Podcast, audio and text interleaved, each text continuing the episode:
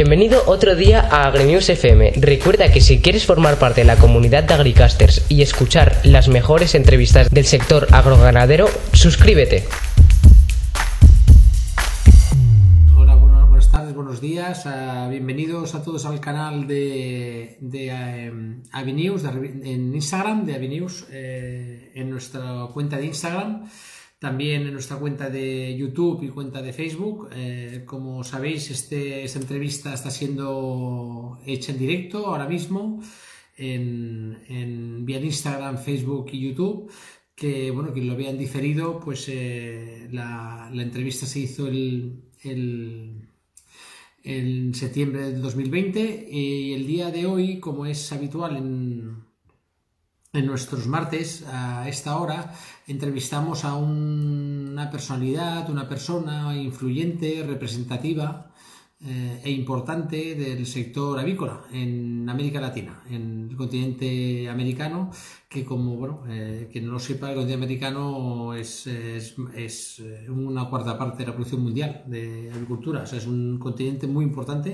para la avicultura y sus profesionales eh, son importantes a nivel internacional, en el global, ¿no? En, el día de hoy vamos a tener a César Cuadros Rivera. César Cuadros Rivera es de origen eh, boliviano, es un cochabambino de Cochabamba. Eh, César Cuadro es gerente general, actualmente es gerente general de Avícola Modelo en Bolivia y también es eh, director de Cabaña Avícola Modelo, que es la, la sucursal o la filial de Avícola Modelo que tiene en Argentina. Tienen actividades mm, eh, muy parecidas, no son lo mismo, pero tienen actividades muy parecidas y ahora vamos a hablar con él de todo ello. Eh, César Cuadros, actualmente, bueno, como hemos dicho, es gerente general de Avícola Modelo. Es una empresa que distribuye pues, eh, pollitos bebé, de- bueno, de ligeras, eh, de, para gallinas de postura y eh, está situada en Bolivia, aparte de la sucursal que está en Argentina, y es una de las empresas, no sé si la más importante, pero de las más importantes del país actualmente. Él es titulado como ingeniero agrónomo zootecnista por la Universidad eh, de Monterrey en el 84. Eh, y también tiene un posgrado en Economía y Finanzas eh, del- en el 2010. Eh, César Cuadros, eh, aparte es socio y presidente de- de- del directorio de Proavi. Proavi SA es la empresa de reproductoras pesadas de producción de pollito bebé. Eh, es una de las tres más importantes de Bolivia. Es las, bueno, es como la, mm, decir, salvando las distancias. La- la- y las diferencias, ¿no? Es como avícola modelo, pero en pesadas, ¿no? Una es para ligeras y otra es para pesadas. Livianas y otra para pesadas. Él también es socio director de Prosayal. Prosayal es una empresa de acopio y producción de soya integral. Eh, bueno, como sabéis, una de las materias primas claves en alimentación, en agricultura. Y mm, también es socio presidente de Ovoprot Internacional. Eh, Ovoprot es la rama de donde él trabaja de la producción de, de huevo de consumo. Pero sí, sí, ahora no lo explicará, pero más que huevo de mesa, eh, creo, ya nos lo confirmará, es más para producción de huevo en polvo y huevo líquido, que es la, no, es- no es- no- no está vinculada a la genética, sino a la producción, a la venta de pollitas bebés o pollos bebés, sino a la producción de huevo líquido y, y, mm, líquido y en polvo. El, el, como hemos dicho, es también tiene la empresa avícola modelo, Cabaña Avícola Modelo, que es la sucursal de Argentina, y ahí es donde él desarrolla, por lo que lo sé, por las veces que hemos estado en Argentina, y en- hay una feria allí que se hace, que, bueno, cuando se hacían las ferias, ¿no? Todavía allí, eh, donde mostraban pues la genética de Calv, la- del grupo Hendrix, ¿no? Es también es, es- es socio director de Tecnoempaques, es una fábrica de Maples. El Maple es un producto costoso en las empresas y ellos bueno, pues han decidido producirlo para ellos mismos y venderlo en el mercado. Es una buena estrategia comercial. Y socio director de TrackNet también, que es una empresa de control satelital. Eh, y, atiende a Minera San Cristóbal y otros, ¿no? empresas de, importantes de, Bolivia. También es, socio de una constructora de proyectos inmobiliarios. Actualmente es una de las últimas que ha... Él es, en, eso es su vida profesional. Dentro del asociacionismo, él tiene, bueno, tiene muchos cargos y ha pasado por muchas... Eh, muchas, em, muchas asociaciones y organizaciones empresariales.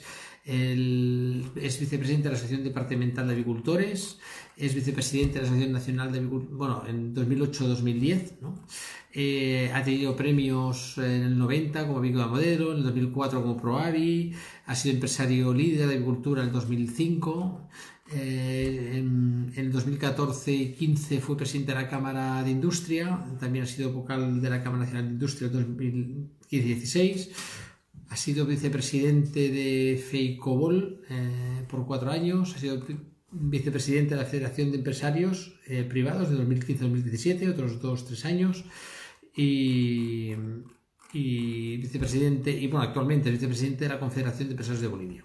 Entonces, yo no me quiero extender más porque, bueno, hemos hablado largamente de su currículum y su trayectoria profesional.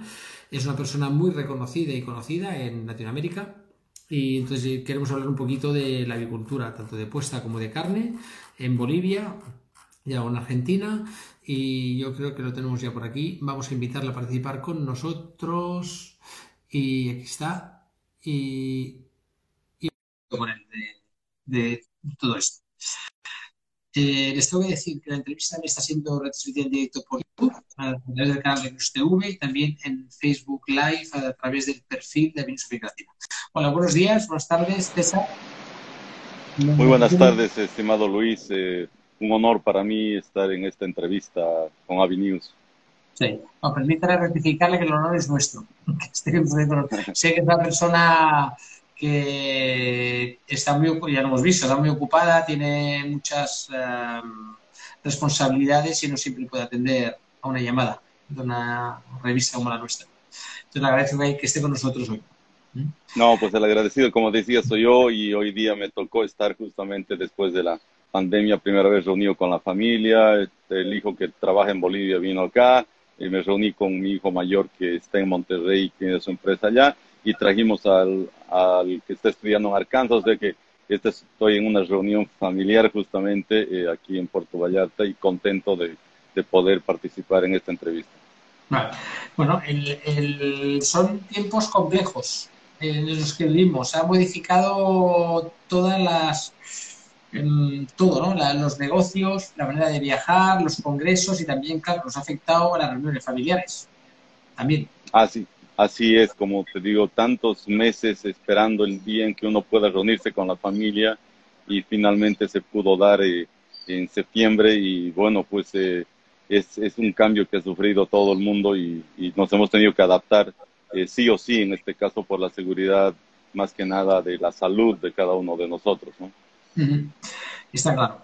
El cómo mm, voy, yo sé que usted, usted, mm, yo sé que no me lo va a reconocer, pero usted es una persona muy humilde a nivel personal. O sea, yo sé que le gusta um, vanagloriarse de sus éxitos, sus logros, eh, lo sabe todo el sector, pero yo sé que ha sido, ha tenido un pasado y un inicio difícil no ha sido un... Donde ustedes han llegado a una situación de mercado y a un éxito profesional importante, pero eso no le ha sido regalado. Entonces me gustaría que a los que a los que yo conozco un poco su historia, por lo que he estado leyendo sobre usted, pero el que no el que no hayas, el que no conozca su trayectoria, sobre todo fuera de Bolivia, gustaría que me hiciese un poquito un resumen de cómo empezó, cuáles han sido sus logros y como dice usted, sus logros y sus fracasos, porque en la vida profesional de una persona están los logros y los fracasos, estamos, todos tenemos de todo, ¿no? Y un poquito nos explique un poquito esto para que nos demos cuenta de, de lo que ha sido usted en el pasado y cómo ha llegado hasta hoy en día. Claro que sí. A ver, yo quiero empezar de, de mi profesión. Tuve la oportunidad y la bendición de que mis padres pudieron mandarme a estudiar a Monterrey, al tecnológico.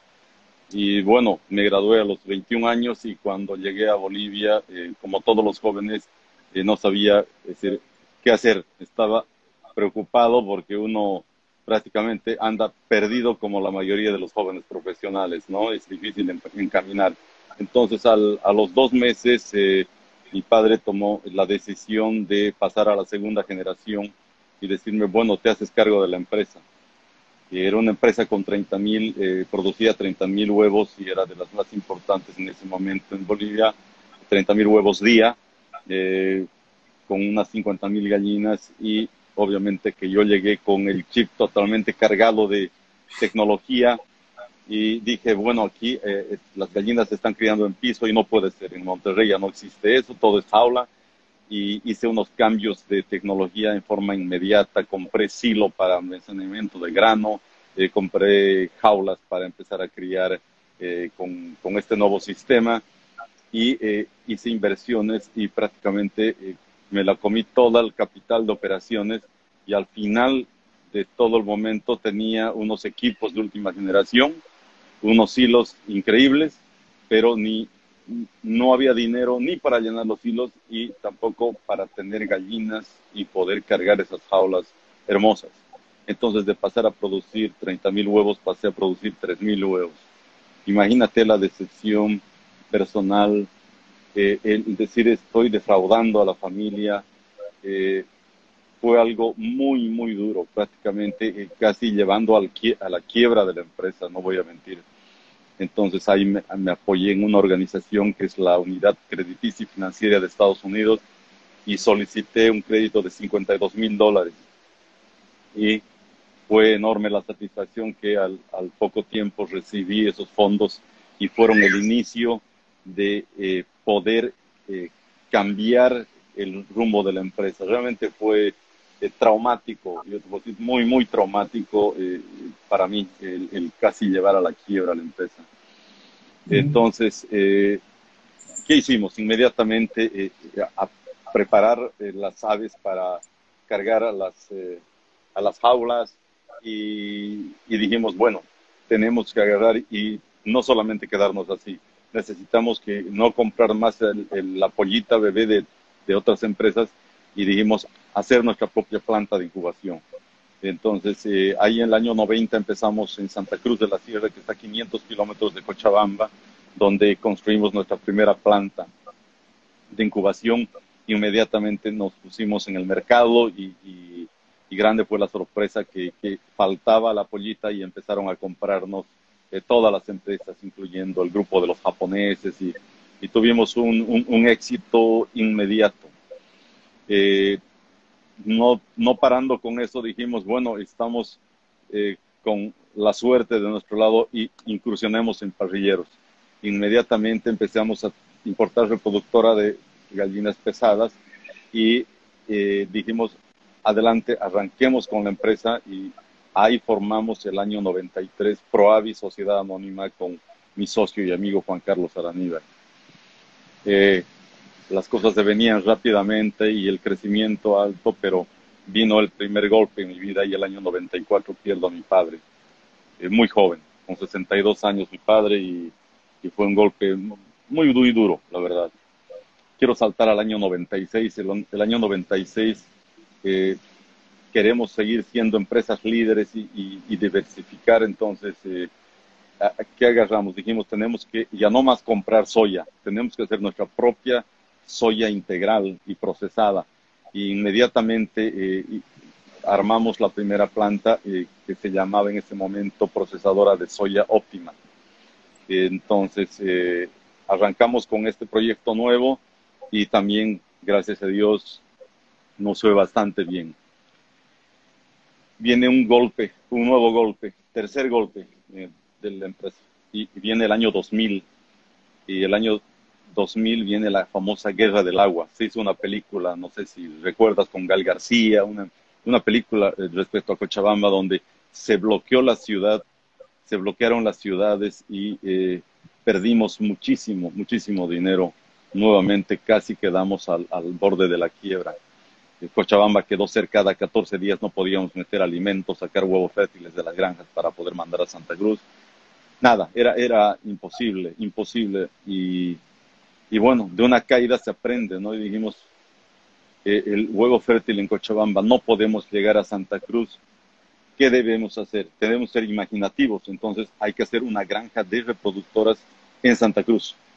Y arrancamos y empezamos con la primera granja, ya no solamente la planta de incubación, sino la granja de reproductoras allá para estar más cerca de la planta y para evitar los famosos bloqueos del occidente que son muy famosos en, en Bolivia. Eh, el año 2003, saltamos al 2003, entonces, eh, ¿qué, ¿qué, decimos? El año 2003 dijimos estrategia, debemos producir más cerca de la cadena agrícola que es maíz, sorgo, soya, que es Santa Cruz. Por lo tanto, tanto Avícola Modelo y Proavi ponemos un pie más firme en Santa Cruz y armamos una granja de ponedoras en Santa Cruz. Ya no Cochabamba, empezamos a ir poco a poco al oriente boliviano, donde, como te digo, está más cerca la soya, el maíz, el sorgo y todos los granos y los costos son más bajos.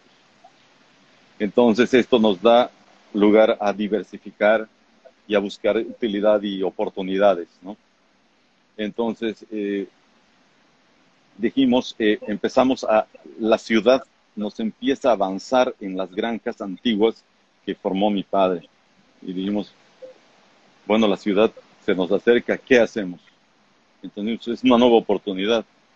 Arranquemos con un condominio y empezamos con el primer condominio, una urbanización que es modelo también. Le pusimos el nombre de modelo y él se fue el inicio de entrar en el rubro de la construcción y bueno, hasta el día de hoy no paramos desde ese momento, que fue el año 2004 exactamente para arrancar nuestra primera obra. Entonces, eh, seguimos hasta la fecha, hemos hecho nuestro el, última obra, eh, el último edificio que lo tenemos es el edificio modelo en Santa Cruz, que están donde están nuestras oficinas, y hoy en día hacemos edificios de lujo en Cochabamba y también para eh, para eh, estamos haciendo edificios y departamentos para eh, gente que tiene pocos recursos, pero con todas las condiciones.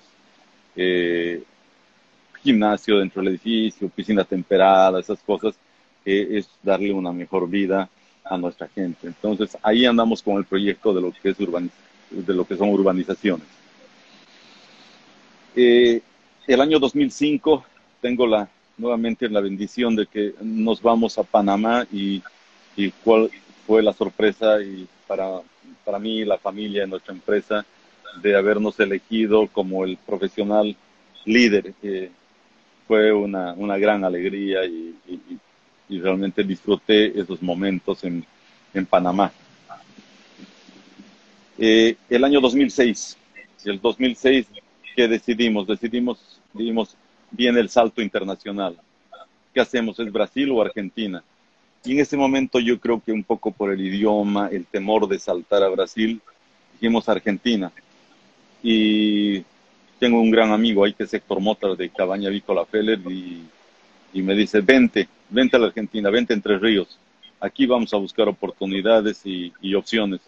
Y ahí arrancamos con una granja de ponedoras y al poco tiempo formamos, a los cinco años de eso, eh, formamos Cabaña Avícola Modelo, que es una empresa productora de pollita bebé. Hoy en día somos cuartos en posicionamiento en el país y queremos ser, Dios mediante, el próximo año terceros. Y estamos manejando la línea de Cal eh, White, que es la blanca, y hoy en día entramos con la de Cal Brown, con unos resultados increíbles, increíbles. Eh, te hablo de 98.3, 99.1, hoy en día estamos con, con esos resultados de producción. Hoy, al cabo de 14 años, estamos presentes en Argentina y, y, realmente consolidamos la empresa. Allí tenemos un gerente que es Sebastián Noguera, que es un gerente eh, comercial y gerente de la empresa, y una gerente financiera que es Paula Collau, que, que maneja desde un inicio con nosotros y ahí vamos con, con dos argentinos de lujo, como yo siempre digo. Entonces, allí como el equipo sumándose a un equipo de Bolivia que es realmente, eh, no tengo palabras para agradecerles por lo que han apoyado durante este proceso de lo que es Avícola Modelo. Mm, creíamos en un momento que nos equivocamos con Argentina con las crisis y crisis, pero hoy no. Hoy Argentina nos está devolviendo la confianza, y cada día estamos mejor posicionados con distribuidores a, lo largo de todo el país. Y muy contentos, eh, querido Luis, muy contentos. Hombre, por lo que ha dicho, yo he ido anotando eh, los fracasos que ha tenido durante los fracasos, más que fracasos, igual no es la palabra, ¿eh? las, las, em, las amenazas que ha sufrido, los problemas que ha sufrido a lo largo de su vida profesional y la palabra que más ha repetido usted ha sido oportunidad. O sea, de cada fracaso, cada mm, mal jugada que ha tenido, ha salido algo más fuerte. O sea, cuando decidieron, claro, porque claro, yo me, pongo en su piel y, claro, eh, si yo tomo una empresa y de golpe bajo la producción el 90%, y casi arruino la empresa, lo último que se me ocurriría a mí es, eh, pienso yo, ¿no? Digo, ¿cómo voy a salir yo de esta, no? Y usted salió y salió no solo eso, sino que además creó una incubadora, después en, en, el 2000 em, pudo hacer otro paso adelante y, seguir creciendo. O sea, cuando se le vino encima la ciudad, pues, pues hizo un condominio, o sea, se ha adaptando a las situaciones. O sea, es un ejemplo, lo debo decir, no es por, no es por quedar bien con ustedes, lo digo en confianza, no mucha gente es capaz, muchos profesionales capaces en, hoy en día de verse ante, ante una situación muy complicada y salir adelante y no solo salir adelante, no solo recuperar, sino crear algo todavía y crecer, y crecer más fuerte. Pero yo en ese sentido quiero felicitarle. Porque la verdad es que no pocas veces hemos encontrado en una entrevista con una persona que ha sabido afrontar los retos y las amenazas como, como usted lo ha hecho. Entonces, bueno, dicho esto, em, me gustaría que me explicara un poquito, hablar un poquito de los números, hablar un poquito de las gallinas y todo esto. Me gustaría un poquito que me explicara cómo es la situación de Avícola Modelo en Bolivia actualmente. ¿Cuánto produce? Eh, ¿Qué parte de mercado tiene? ¿Qué, em, cómo funciona la genética, un poquito cómo estás en la avícola modelo en el mercado boliviano y la avícola modelo en el mercado argentino. Se que de la confianza, porque ha dicho un poquito, que explique un poquito un poquito más en detalle el mercado boliviano y sobre todo la gallina.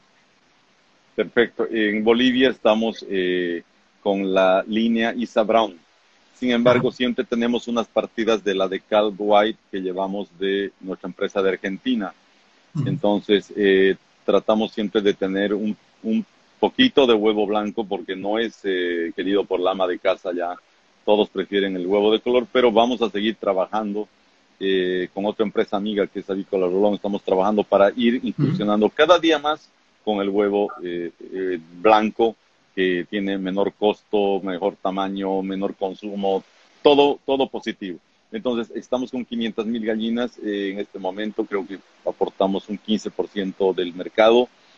Y, y bueno, eh, ¿qué nos ha fortalecido más en los últimos tiempos? Ovoprot. Ovoprot, que es una industria, eh, una empresa de huevo deshidratado, vendemos eh, huevo en polvo, la yema y también la lúmina que estamos industrializando y el huevo líquido industrializado que, que estamos entregando ya no solamente en Santa Cruz, sino también eh, ya empezamos con el occidente, con unas industrias muy, muy importantes en el país. Eso nos ha permitido de quebrar eh, eh, mucho de nuestra producción diariamente y eso nos está fortaleciendo a que sigamos creciendo año a año para poder tener mayor presencia en el mercado porque sí necesitamos, como te digo, cada seis meses que hacemos la evaluación, mayor cantidad de huevo para quebrar. En la Argentina, como te expliqué, es de Cal Brown, que tenemos en una proporción pequeña de un 15-20% y, y, el saldo de las reproductoras son eh, la de Cal White. Allí teníamos ponedoras comerciales y una granja de recría, pero eh, eso la verdad nos quitaba mucho, no solamente eh, tiempo, sino capital y nos desgastó mucho. Y por eso es que esa granja terminamos vendiéndola a la familia Perea. Entonces, ahí vamos en la Argentina, estamos cada día mejor posicionados, creciendo mucho, en, como te decía, a nivel del país y, eh, y siempre eh, eh, mirando que vienen oportunidades. y yo la verdad es que siempre digo, ¿no? El 2008 eh, después de, una, de un problema que, hubo allá, dijimos, ¿qué hacemos? Eh, llegaban las reproductoras en, en, avión y con mucha mortalidad. Y dijimos, ahí hacemos la primera planta de abuelas. Llevamos huevo de abuela y nacen. Desde hace 12 años exactamente que tenemos la primera y la única planta en Bolivia donde tenemos el sexador y todo eso para, para el trabajo. Y, eh, y después fuimos sumando con, en Bolivia bastante con lo que es, necesitamos mucho maple, entonces la fábrica de maples y, y, ahí viene eh, el, el, desarrollo de TrackNet, que te dije un poquitito lo que es eh, TrackNet, que es el control satelital, ¿no? Y luego vino, tenemos muchas gallinas en Santa Cruz, entonces la planta de acopio, la nueva planta que es Prosayal, que comentaste algo de eso, y ahora tenemos peletizado y la planta de integral también allá, ¿no? Entonces, eh, ¿de dónde nos, desarrollamos en Ovoprot? Eso quería un poquitito aterrizar. Ovoprot nace de las crisis constantes de huevo.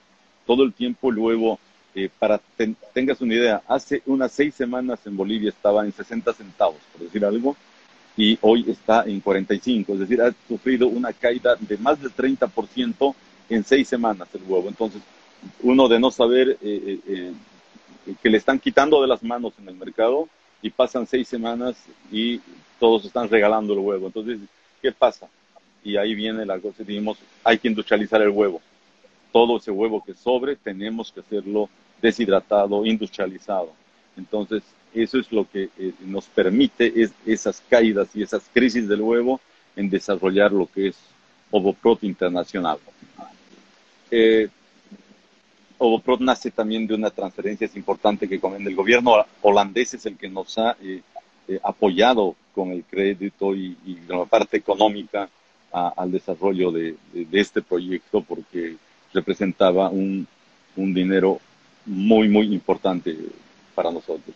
Eh, quiero enfocarme en las últimas crisis que vale la pena que te las toque, mi querido Luis, y es que el 2018 y 2019 vivimos la mayor crisis de la historia, yo creo que unos 65 años, según hasta ese momento, yo decía. Entonces, eh, y yo digo, ¿qué, ¿qué, más puede ser después de esta crisis del huevo, de los precios, de la caída de todo el mercado? Y viene eh, la pandemia. Y dices, no, no, no, no puede ser. O sea, crisis económica, mala situación del país y pandemia es una, allí le llamamos IAPA, es la, la adición a, todo lo que viene, o sea, es la suma, o, no, o es la flor para terminar de enterrar. Entonces, tenemos ahí en el mercado eh, una crisis fuerte, unos, una caída en, la, en las, eh, eh, yo creería, si bien las cosechas están buenas, tenemos un mercado restringido, Bolivia realmente tiene, es sui generis en eso y y tenemos mucha gente en el campo y, esa gente, eh, si bien en las ciudades pueden comer mucho huevo, mucho pollo, en el campo eh, eh, no es así. Y, bueno, viene la pandemia y dije, esto es, esto es lo peor que puede pasar. Y ahora debo comentarte algo que hay algo peor y eso yo quiero dejar en claro y dejar como enseñanza. Uno cree que la pandemia, el no poder salir, el no poder estar con la familia es lo peor para mí la gota que rebalsó el vaso fue la pérdida de mi hermano. Muy duro. Hace cuatro meses perdí a mi hermano y me, golpeó la vida. Entonces, uno dice, ¿por qué te tienes que quejar, quejar, cuando hay cosas mucho más graves y más serias que realmente eh, te quitan parte de ti? Y bueno, hay que, hay que ver las cosas de otra manera, hay que ver con futuro, estar ahora como estoy con la familia y, disfrutar el día a día, porque Dios nos regala cada día. O sea, hay que despertar y agradecerle. Y eso es lo que quería un poco transmitir. Esa energía de que vamos adelante, se puede, que vienen las crisis económicas, no importa, vamos a salir adelante. Porque hay, pero hay cosas que no te pueden devolver la, como es la vida. Y eso sí es, difícil. Gracias, Luis, eh, por escucharme. No, bueno, el, el, lo sentimos mucho por usted. La verdad es que, bueno, habíamos tenido conocimiento de ese fallecimiento y, claro, cuando toca la familia, mm, directamente pues es muy sentido y lo entendemos.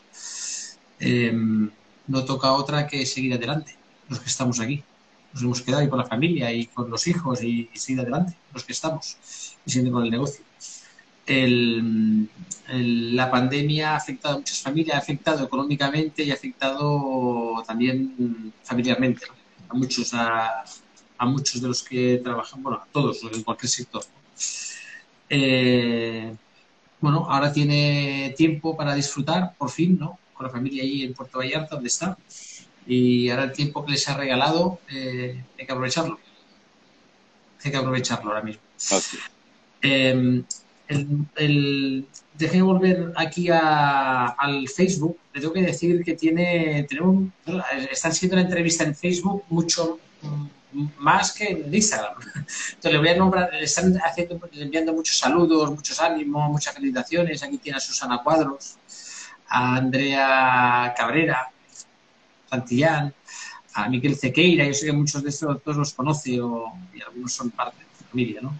A Marche Serrudo, también está enviando a Diego Vargas, eh, que es un amigo suyo, por eso dice aquí, a Charo Siles, a, que trajo usted, a Gustavo Heredia, Sebastián Noguera, Sisi, Darío Godoy de Argentina, y Javi Amud, hay mucha gente que le está enviando saludos y, y, felicitaciones y abrazos y a y desde por el Facebook, ¿no? En directo. Vale. Em, bueno, el, me gustaría hablar un poquito, claro, el, eh, yo sé que se ha ido moviendo. Voy a, yo tengo como un guion hecho, pero me lo voy a saltar un poco. ¿eh? Voy a ir a temas que han sido, yo sé que han sido importantes. Claro, en su país, en Bolivia, tenemos entendido, vamos a entrevistas que hemos hecho, y tienen problemas con, la, con los transgénicos. Por, o sea, no pueden, si no estoy mal informado, no pueden utilizar transgénicos. Y eso limita mucho la producción y limita mucho los eh, rendimientos, bueno, más que rendimientos, limita mucho en los costes ¿no? para producir. ¿Eso cómo, cómo lo han gestionado ustedes? ¿O cómo, qué visión tiene usted de, de esa problemática de las materias primas en Bolivia para las producciones? ¿Cómo está afectando al país esto? Bueno, eh, yo te comento de que en los últimos, eh, puede ser, el último año ha entrado eh, la idea de utilizar los transgénicos. Eh, es más, ya se está utilizando en parte, pero hay todavía la polémica del daño ecológico, del, del, eh, del, efecto que podría tener en el, en el consumo de los productos ah, avícolas de las carnes, y no es así. Entonces, eh, yo en la confianza te digo como estoy en este momento como vicepresidente de una de la agrupación de empresarios de todo de Bolivia, tuvimos la oportunidad con varios de ellos de reunirnos con el candidato más eh, hoy día que tiene más posibilidades de ganar, que es Carlos Mesa. Y, hablamos con él y le explicamos y, tratamos de hacer ese comentario con, con, todos, con todos y decirles, esto no puede retroceder. El resultado de tener eh, en la Argentina un promedio de 10 toneladas por hectárea con una semilla transgénica de maíz contra un 4.3 y 4.5 en Bolivia es existir y no existir. Es la mitad que produce Bolivia en rendimiento contra Argentina. Bolivia tiene 2.3 toneladas por hectárea de lo que es la soya. Argentina de cuatro y media para arriba. Entonces decimos, ¿cómo Bolivia podría ser competitiva el día de mañana con estos rendimientos, con una semilla tradicional, cuando hay semillas transgénicas que tienen mejores resultados. Y no solamente mejores resultados, querido Luis, sino que ah, no te olvides que una semilla transgénica requiere menos fumigaciones. Y si requiere menos fumigaciones, es menor daño al ambiente.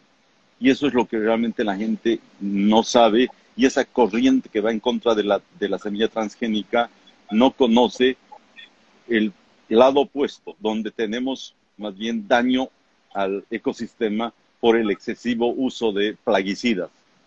Ese es entonces, yo digo, en el corto plazo, yo creo que este gobierno que eh, le ha llamado que va a entrar con, con, la, eh, con lo verde, es decir, está desarrollando un programa económico verde, Carlos Mesa. Entonces, ese programa económico verde es ir al tema agrícola para mayores exportaciones.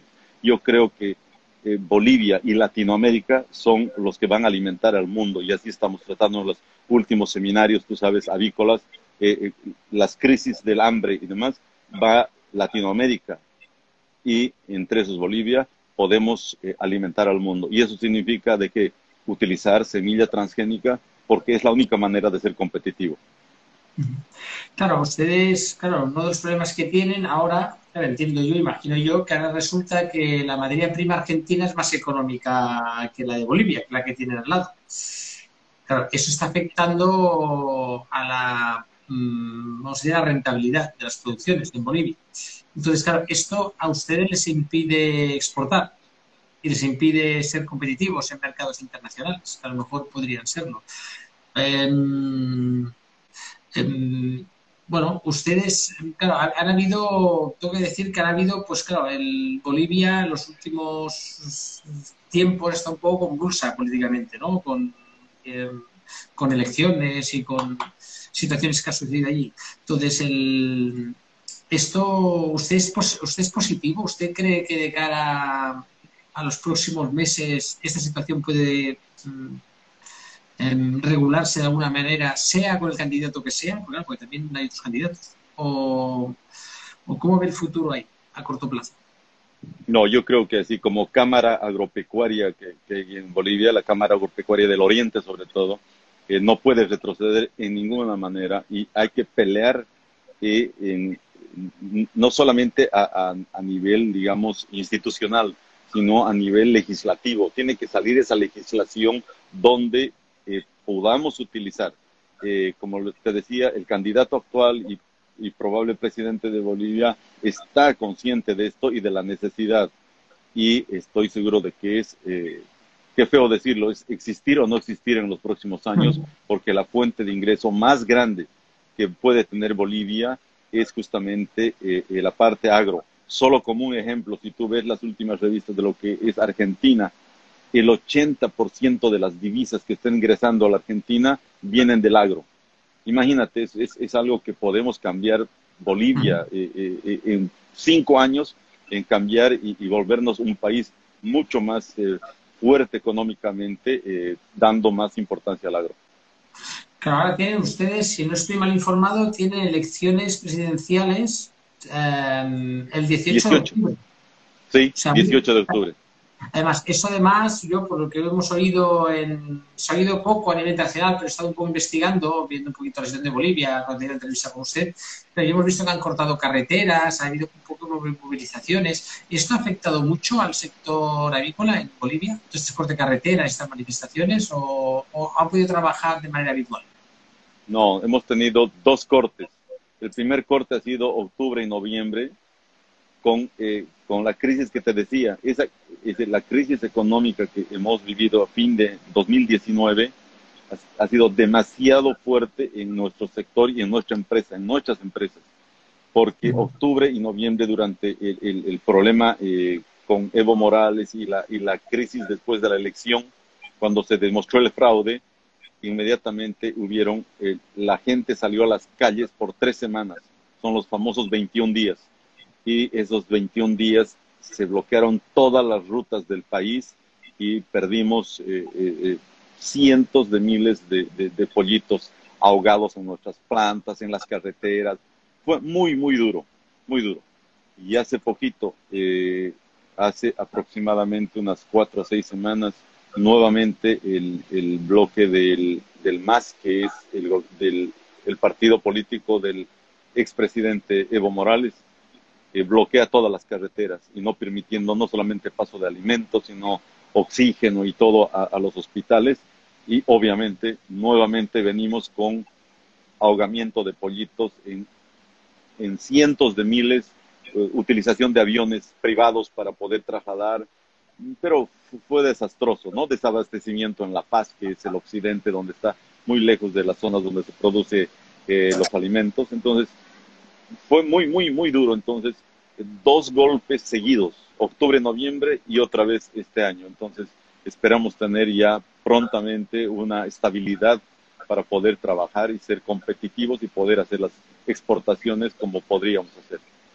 Claro, es lo que usted, lo que usted me decía al principio, que la pandemia ha sido un golpe, pero claro, la otra pandemia, la de las paralizaciones, ha sido quizás la gota que ha colmado el vaso, ¿no? De alguna forma. Así, es, así es, así. es que fue muy, muy, muy, muy grave. Son fueron, fue un bloqueo muy, muy duro y eso afectó nuevamente a la y paralizó las industrias, todo en Bolivia.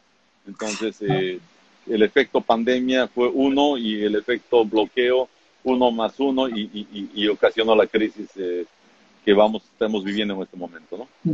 Mira, yo, mira, los que vivimos en países de la Unión Europea, en otros, yo siempre he dicho cuando, cuando hablo con compañeros de, amigos de, que trabajan en América Latina, siempre les digo que aquí en España o en la Unión Europea somos personas un poco mimadas. O sea, estamos acostumbrados a que estas cosas tan duras, tan graves no nos pasen. O sea, estamos confinados un mes o dos meses en casa y no nos falta comida. La crisis económica, crisis sanitaria y económica, pero no hay. Entonces, no me quiero imaginar que un país como Bolivia, que también hay mucha gente muy necesitada, claro, de golpe un, un alimento básico, porque es muy básico, como el pollo o el huevo, resulta que se está perdiendo porque hay bloqueos en las fronteras. Absolutamente. Claro. Eh, a ver, eh, claro, yo, yo, digo ahorita, eh, hay productos como el huevo y como el pollo que cada día se consumen más. No sé si recuerdas tú en tu niñez, pero yo sí muy bien de que el pollo era solo de los domingos, ¿no? Comer pollo era un lujo. Y hoy en día tienes la oportunidad de comer muchos días. El consumo per cápita de 8, 12, y ahora estamos en 45 kilos.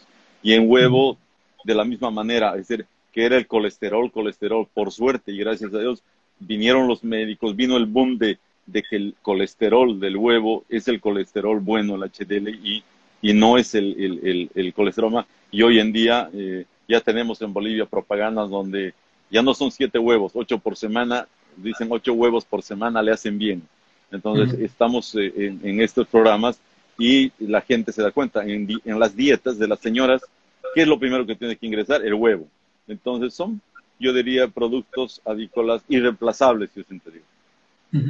Bueno, yo tengo que confesar, lo he confesado varias veces en algunas entrevistas, que, que yo soy un consumidor de más de 700 huevos al año. Es decir, yo soy yo cada mañana me tomo un omelette, una tortilla de dos huevos, cada mañana.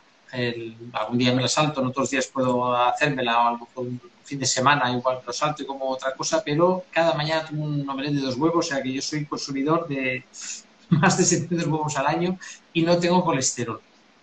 O sea que eso de... Demostrado. Tú, eres el claro ejemplo. Lo mismo yo digo, en, Japón el índice de consumo es, es el más alto del mundo, ¿no? Junto con México. ¿Y qué encuentras en Japón? Pura gente delgada, ¿no? Sí. Déjeme hablar un poquito de los pollos, ¿no? Usted se le hemos conocido y cuando vamos a las ferias y vemos la la modelo y en Argentina y en Bolivia. Pero déjeme hablar un poquito de la empresa de producción de pollos, ¿no? La, el, bueno, la, que, la que vende, usted vende, o sea, ustedes venden como Proavi, si no me equivoco, Proavi se llama, es la que es, vende pollito bebé de productora pesada. Ese es su negocio principal. No es, no produce carne de pollo. Así es, nosotros hemos sido la alternativa para el mercado boliviano para ser eh, productores solo de pollo bebé. Tenemos un buen porcentaje del mercado, pero no somos competencia de nuestros clientes. O sea que, cuando van al mercado a, entregar su producto, jamás van a encontrarse con un Proavi que está también entregando carne de pollo. Entonces, eso nos ha hecho distintos a los demás y, poder liderizar eh, eh, hoy en día en el mercado casi a nivel nacional donde estamos participando. Entonces, eh, nos, nos he especializado, primero al tener la planta de abuelas donde nacen nuestras reproductoras y tener las reproductoras en Cochabamba y en Santa Cruz y nuestro mercado a nivel nacional y eh, tener eh, varias plantas, en este caso tenemos tres plantas donde tenemos el nacimiento del pollito, inclusive nos podemos dar, yo siempre digo, el lujo, porque no hay otra palabra, de poder agarrar y cargar a una planta huevo de reproductora mayor o viejas y huevo de reproductora joven en otra planta, cosa de que no hay, eh, no hay posibilidades a una mezcla. Entonces, esas especialidades nos ha permitido ser eh, más competitivos y tener eh, cada día más presencia en el mercado. ¿Ustedes la producción de Proyecto EB solo comercializan dentro de Bolivia, exportan algo a alguna parte o solo para el mercado interior? Solo para el mercado nacional. Solo para... Em, el, en cuanto, bueno, yo quería hablar un poquito también de la, producción de, de, pollos y de huevos en Bolivia. Em, ¿Ustedes son importadores de pollos y de huevos? ¿Son autosuficientes? En general, ya no hablo de tanto modelo, sino del sector avícola en Bolivia. ¿Son exportadores, importadores? ¿Cómo es la situación de las producciones de huevo y de pollo en Bolivia? Ya, nosotros somos totalmente autosuficientes pero tenemos la suerte de que nuestra situación geográfica hace de que eh, la parte de Puno, Juliaca y Cusco del Perú están más cerca de Bolivia que de Lima.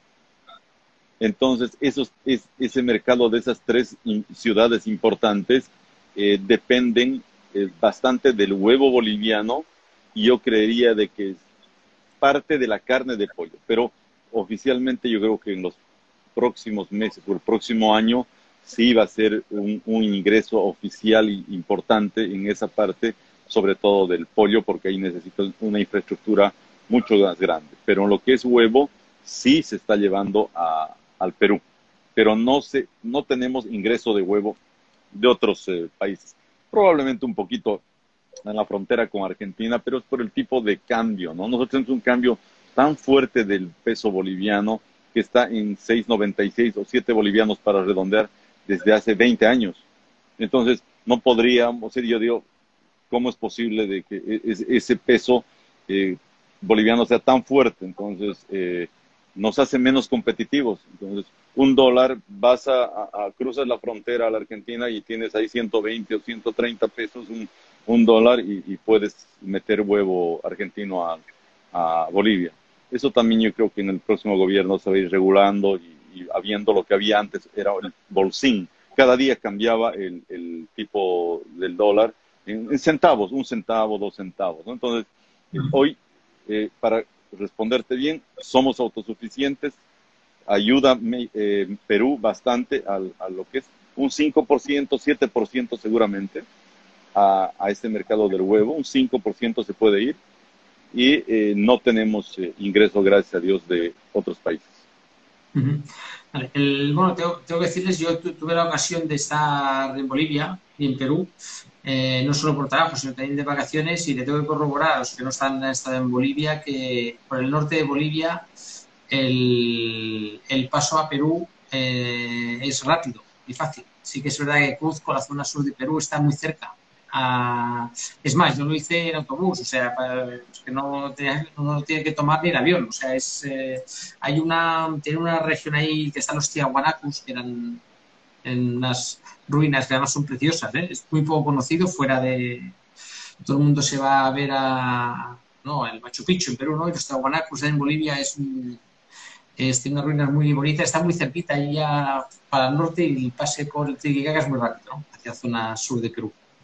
Así es, es bellísimo y cuando puedas eh, te vienes al Titicaca donde tenemos la mitad en Perú y la mitad en Bolivia y es una tiene un turismo internacional eh, maravilloso, recomendable. Sí, sí, sí, estuve ahí me encantó. En el, ustedes tienen Ovoprod. Ovoprod es el huevo líquido, huevo en polvo. ¿Ustedes eh, es, es, eso ustedes lo exportan o solo es para la industria boliviana? Hemos tenido la oportunidad de, exportar eh, a Chile y próximamente, eh, Dios mediante, ya oficialmente va a ser Perú y probablemente algún otro país que ya estamos eh, en tratativa, estamos con, viendo con Barcelona, pero la, yo digo, lo que se dice en este país, el que exporta a Chile puede exportar a cualquier parte del mundo por las exigencias y barreras sanitarias que tienen ellos, ¿no? Entonces, eh, hemos tenido la oportunidad de, exportar a Chile, tenemos un distribuidor allá y, bueno, queremos seguir trabajando en ese ámbito y, ser parte del mercado. Eh, otra cosa, eh, ya que tocamos el tema de Ovoprot, en un inicio era como que un tabú en, Bolivia, ¿no? Pero hoy en día, si tú ves la industria panificadora de panqueques, de, de galletas, eh, te los imaginas rompiendo huevo a, un, no sé, a 50 personas rompiendo huevos para el proceso. Eso se ha cortado totalmente, no hay riesgo, es un producto pasteurizado, que es lo más importante.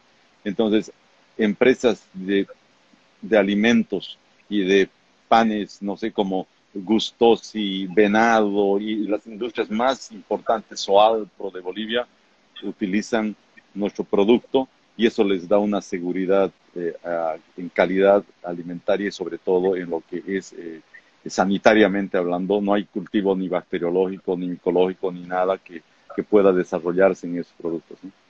Eh, yo tengo una pregunta, quizás una que me gusta hacer de vez en cuando y me gusta hacerla a personas como usted. Claro, usted que ha sido un empresario que ha vivido tantas situaciones complejas y complicadas, y que se ha visto en diferentes situaciones mm, no fáciles de gestionar, a ver si podría explicarme cuál es el... Es una doble pregunta. ¿Cuál es el truco para tener éxito en los negocios? Uno. Y dos, ¿qué es lo más difícil ah, que un empresario como usted debe gestionar? Eh, éxito, eh, más que nada, eh, bueno, yo doy gracias a Dios por el éxito, a mi familia por el apoyarme y de paso a ser perseverante en algo, perseverante en el sentido de eh, ser lo más meticuloso en lo que es costos. Muchas veces uno deja un costado, no sé, el gasto de combustible, voy a decir, ¿no? Y resulta que muchas veces uno puede o no puede existir con eso. Entonces, eh, ver el abanico completo del costo de producción de nuestros productos es muy importante, no solamente enfocarse, es el alimento que es el 75% y listo, ¿no? Entonces, eso ha hecho de que eh, trabajemos cada día siendo un poco más eficientes y el ser perseverante, porque eh, yo siempre digo, ¿cómo te está yendo?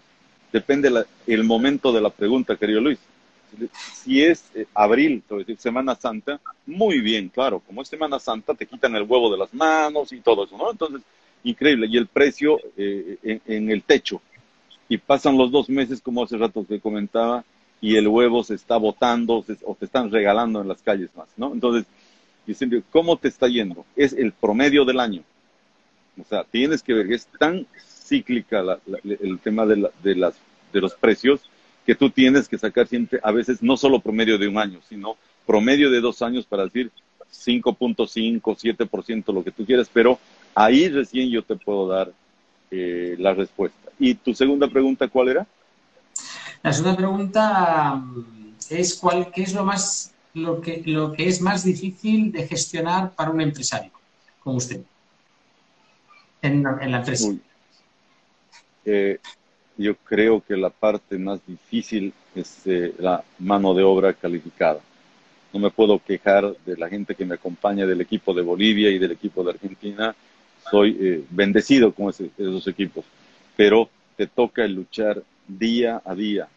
En el campo, eh, no sabes, estás con la persona, como tú dices, este es el trabajador ideal. Llegas lunes y no llega a trabajo. ¿Por qué? Porque domingo eh, salió de jarana, ¿no? Entonces es muy tradicional el lunes que te falta. Entonces, este, este tu trabajador ideal dejó de ser ideal el lunes en la mañana. Entonces, peleas constantemente eh, en, ese, en ese aspecto. O el chofer que, que apareció con tufo de, de alcohol y, y, cosas así, ¿no? Uno lucha mucho con la, con la gente en el campo. Ese es el mayor problema. Sí, mira, yo en la última entrevista que hice, que le hice una pregunta, la respuesta fue que me dijo, mira, si vender no es difícil, yo vendo.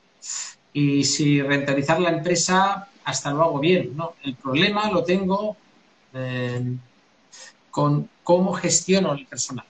Ese es el, es el, no el problema, más que el problema es el, lo más difícil ¿no? de gestionar, lo más complicado de cuadrar y hacer un equipo que funcione.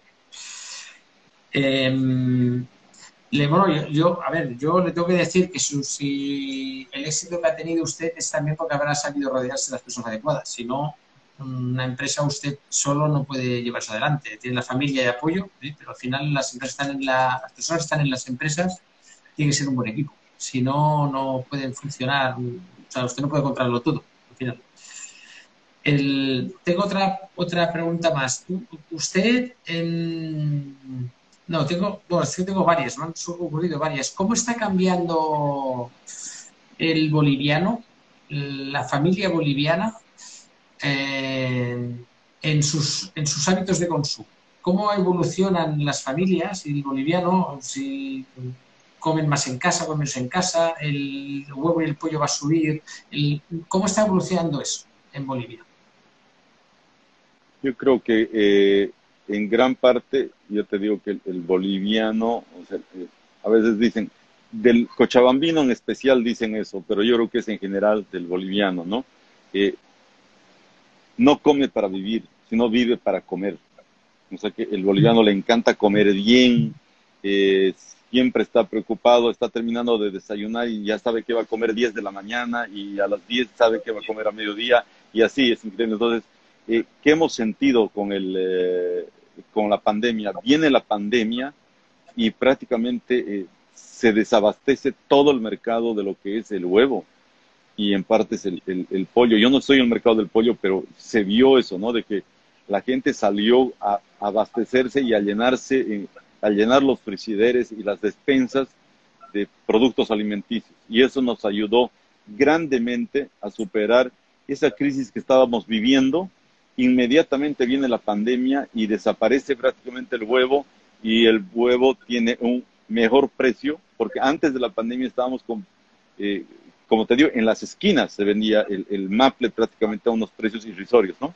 Y viene la pandemia y sube grandemente el precio y el consumo per cápita y también sube y, y el ama de casa, como ya tiene que cocinar en su casa y no puede salir a los restaurantes, empiezan a tomar muy en cuenta el huevo y el pollo, pero muy, muy en cuenta, sobre todo el huevo, te podría decir que a nivel general, porque se ha vivido en la Argentina lo mismo. El, ama de casa empezó a comprar y a consumir más huevo. ¿Y qué creemos? Que, que, ese hábito no va a cambiar. O sea, e, ese revuelto de la mañana o ese omelette de la mañana como tú, tú lo haces, eh, ya entró en el hábito. Entonces ya, ya difícilmente vas a decir voy a volver a comer, eh, no sé, una galleta con café en la mañana. Y está en tu hábito de consumo el huevo y, bueno, Dios quiera que se mantenga por siempre, ¿no? Sí, yo, yo era de los que tomaba la galleta con el café por la mañana y cambié el hábito y no me arrepiento. No me arrepiento. El, pero lo cambié hace relativamente hace pocos años y no me arrepiento. La verdad es que es, mm, además uno va a trabajar, va a elaborar de otra manera, no con, el huevo, no, no, es, no es como la galleta. El, ¿qué, proyectos tienes? Nos quedan un par de minutos o tres ya, ¿eh? Se os ha pasado la hora volando. Eh, ¿Qué proyectos tiene la empresa y usted como empresario eh, en un futuro o qué sueño desearía cumplir en los próximos años?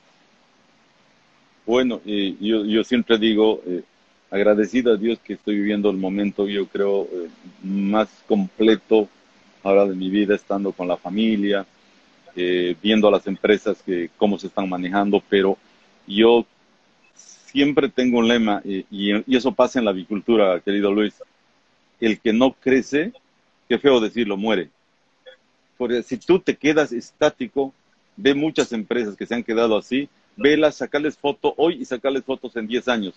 Prácticamente no existen. Entonces, el plan nuestro actualmente es tener un crecimiento sostenido, pero ante todo con una tecnología adecuada que eh, nos permita eh, tener eh, una cantidad de gente razonable, pero la menor cantidad como para tener un producto de alta calidad con cadenas de, en, los galpones, las cadenas de, huevo para que lleguen directamente a la parte final del embandejado y todo eso, ¿no? O sea que tratar de automatizar lo que más se pueda la, planta y el crecimiento sostenido para que el día de mañana mis hijos y mis nietos eh, tengan una empresa que esté en el mercado y con un posicionamiento no del 15 como yo estoy, seguramente con 25 o más. Ese es, lo, ese es mi sueño. Bueno, es una empresa familiar, al final, una empresa familiar y tiene ya, tiene tiene ya los hijos eh, en la empresa, laborando con usted ya y formando parte del, de la empresa, imagino. Sí, sí, ya mi hijo eh, ya entró como tercera generación, mi hijo el segundo, eh, su esposa también, que se conocieron en la empresa, por cierto, los dos, y, el, y mi sobrina, la hija mayor de mi hermano, estudió Poultry Science en Arkansas y ella se sumó a la empresa. O sea que ya tenemos eh, tres personas de la tercera generación en la empresa. Bueno, yo solo les deseo mucha suerte a usted. Bueno, usted no la necesita, la suerte, usted ya la, ha conseguido trabajando. Y bueno, les deseo mucha suerte en un futuro con la empresa. Nos queda un minuto, se nos va a cortar en breve. Entonces no quería que acabe la entrevista, pues desde Avenews, de agradecerle el tiempo que nos ha dedicado su inestimable tiempo que nos ha dedicado mm, cortando estas pequeñas vacaciones familiares para, atendernos. Y si quiere añadir algo, pues es el momento. César. Sí, agradecerte a ti, Luis, a María de los Ángeles por, por haberme contactado, a todas las personas que nos han seguido hoy día, a los amigos que, que me has nombrado, a la familia que está ahí presente. Eh, eh, agradecido y, y, bendecido por, por Dios, por tenerlos a todos ellos, a mi familia y a, ustedes que están a mi lado. Yo les, decir, les podría decir un montón más de nombres. Aquí hay después de haber dicho eso han entrado 20, 30 personas más. Así que, bueno, pues muchas gracias, César. Yo creo que ya se nos acaba el tiempo. Eh, muchas gracias por atender nuestra llamada. Esto va a quedar colgado en, en YouTube, en News TV, para verla en diferido. Usted si la quiere compartir, pues le, haremos participe del link para que pueda compartirla con quien usted desee, la entrevista. Y gracias por atendernos y bueno, en Avinews tiene su segunda casa para cuando usted lo necesite. Gracias a ti, estimado Luis. Ya son 11 de la noche, no, ya son 12 de la noche en España. Seguramente estás muy cansado tú también y, gracias por, tu tiempo y por tu paciencia. Está, está perfecto. Muchas gracias y hasta la próxima. Y hasta aquí la entrevista de hoy. Gracias por escuchar y nos vemos otro día para otra entrevista.